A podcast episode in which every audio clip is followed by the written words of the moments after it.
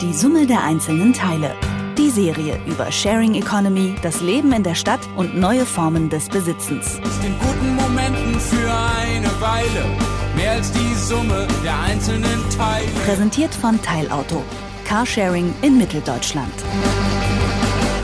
Das Internet verbindet Menschen. Fotos von Katzen oder das Mittagessen wird da reingestellt. Man kann das Internet aber auch für sinnvollere Dinge nutzen, zum Beispiel dafür, um echtes Wissen auszutauschen und für andere bereitzustellen. Dafür wurde das Internet nämlich auch erfunden. Die Vision war damals, wenn alle Menschen überall auf der Welt kollaborieren, dann ist das Ergebnis am Ende ein besseres, als wenn sich wenige ausgewählte Menschen zusammensetzen und zusammenarbeiten. Heute sagen wir zu dieser Idee Crowdsourcing. Wie dieses Crowdsourcing funktioniert und wo es eingesetzt wird, erklärt uns mein Kollege Merten Waage. Hallo Merten. Hallo. Erklär uns doch mal ganz einfach in deinen Worten, was ist Crowdsourcing? Das kann man ganz gut erklären, wenn man sich die beiden Bestandteile des Wortes genauer anschaut. Es geht einfach darum, dass die Crowd, also in dem Fall die Masse, etwas bereitstellt bzw. sourced. Das klingt jetzt erstmal ganz abstrakt und abgehoben, ist aber eigentlich ganz einfach, wenn man sich das an einem Beispiel anschaut, zum Beispiel Wikipedia. Die Crowd, dort eben die Nutzer, stellen etwas bereit, nämlich das Wissen. Und so produzieren alle gemeinsam etwas, das dann äh, in Wikipedia steht und von jedem abgerufen werden kann. Und Wikipedia zeigt dann auch die Vorteile von Crowdsourcing. Denn Wikipedia wird ja viel größer und wächst viel schneller, als es ein einzelnes Unternehmen überhaupt bewerkstelligen könnte. Aus diesem Grund gibt es auch mehr und mehr Firmen oder auch Forschungsprojekte, die Crowdsourcing dann nutzen wollen. Okay, bei der Wikipedia, da leuchtet mir das ein, aber das ist ja kein Unternehmen, das Gewinn anstrebt. Wie funktioniert das bei Unternehmen? Wie nutzen die Crowdsourcing? Es gibt zum Beispiel eine Firma, die heißt Fahrradjäger und die verkaufen Tracker für Fahrräder. Wenn dein Rad dann zum Beispiel gestohlen wird, kann es dann darüber geortet werden, wenn du denn so einen Chip gekauft hast. Dafür braucht man dann aber wieder viele andere Nutzer, eben wie bei Wikipedia, die die entsprechende App dann auch nutzen und zum Beispiel auch einen Tracker haben. Wenn du jetzt mit deiner App an dem Fahrrad, was gestohlen wurde, vorbeigehst oder an deinem eigenen Fahrrad und du das vielleicht gar nicht weißt, kriegst du eine Nachricht von der App, die dann sieht, oh, in der Nähe ist ein gestohlenes Fahrrad und dann kriegt der Besitzer, in dem Fall du, die Nachricht, aber auch der, der in der Nähe ist, wo dann sozusagen du noch kontaktiert werden könntest oder auch die Polizei. Man muss ja im Grunde genommen diese Fahrradfahrer, was ja auch eine Community ist, gar nicht mehr neu erfinden. Also es gibt ja Millionen von Fahrradfahrern täglich, die auf den Straßen sind. Und was wir eigentlich nur machen, ist diese Fahrradfahrer vernetzen. Das ist Markus Fischer von den Fahrradjägern, also der hat das gegründet. Und so beschreibt er eigentlich die Crowd ganz einfach und simpel, wie sie da zusammenarbeiten egal welches Fahrrad oder welche Leute da sind, jeder, der sozusagen diese App mitnutzt, der vernetzt sich automatisch in diesem System. Und dadurch funktioniert es ja auch. Und Crowdsourcing bedeutet ja auch die Weisheit der vielen. Weil du jetzt Weisheit sagst, du hast am Anfang auch gesagt, es wird bei Forschungsprojekten eingesetzt. Wo zum Beispiel?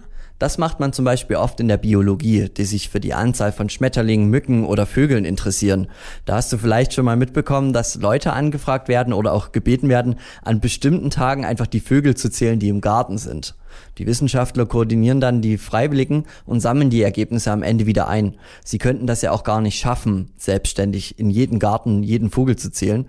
Und dadurch hat man eben viele Leute, die dann zusammenarbeiten. Ein anderes Beispiel gibt es dann an der Universität in München.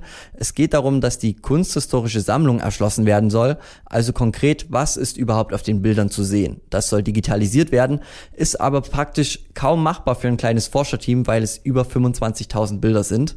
Und für eine kleine Forschergruppe würde es zu lange dauern. Deswegen hat man mittlerweile an diesem Projekt schon über 10.000 Crowdsourcer, also Menschen mitarbeiten lassen. Und die haben fast 4 Millionen Schlagwörter zur Beschreibung mittlerweile vergeben. Und da kann also die Masse tatsächlich enorm helfen. Also persönlich wäre ich ja schon überfordert, um die Vögel zu zählen, weil ich dann ja die einzelnen Vogelarten auseinanderhalten müsste. Wenn ich mir jetzt auch noch vorstelle, ich muss mittelalterliche Bilder verschlagworten, ich weiß nicht, ob das besonders zielführend wäre. Ist es denn überhaupt sinnvoll, da einfach Laien ranzulassen? Das ist immer der heikle Punkt beim Crowdsourcing. Denn man ist eben nicht der Experte, der schon immer in diesem Feld gearbeitet hat oder das entsprechende studiert hat. In Wikipedia stimmt das ja auch nicht alles, was da immer hochgeladen wird, weil jeder hochladen darf, aber jeder darf auch die Beiträge verändern und da ist aber der Punkt, dass jeder, der da mitmacht und eben auch fair alle Dinge begeht, es ja auch sehr transparent macht im System.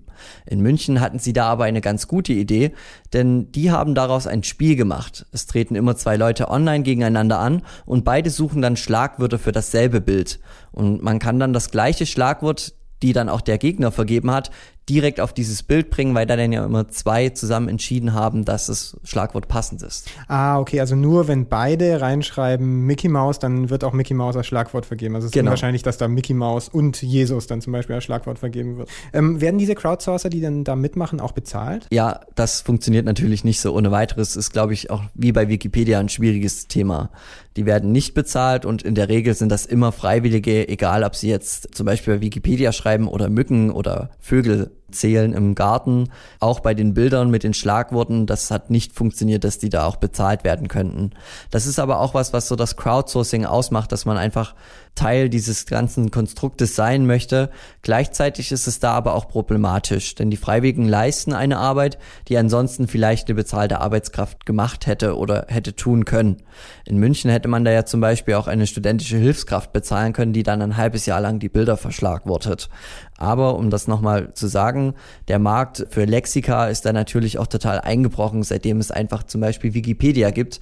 Und dennoch gibt es ja Leute, die da unbedingt mitarbeiten wollen. Also es funktioniert auch ohne Gelder, dass die Leute gerne ihr Wissen zur Verfügung stellen und auch niederschreiben wollen oder irgendwelche anderen Tätigkeiten machen wollen, um Teil des Wissenskonstruktes und der Wissenssammlung sein zu wollen bei Crowdsourcing. Was ist Crowdsourcing und wozu führt es? Merten Waage hat es uns erklärt. Vielen Dank. Ciao. Die Summe der einzelnen Teile. Die Serie über Sharing Economy, das Leben in der Stadt und neue Formen des Besitzens. In guten Momenten für eine Weile mehr als die Summe der einzelnen Teile. Präsentiert von Teilauto. Carsharing in Mitteldeutschland.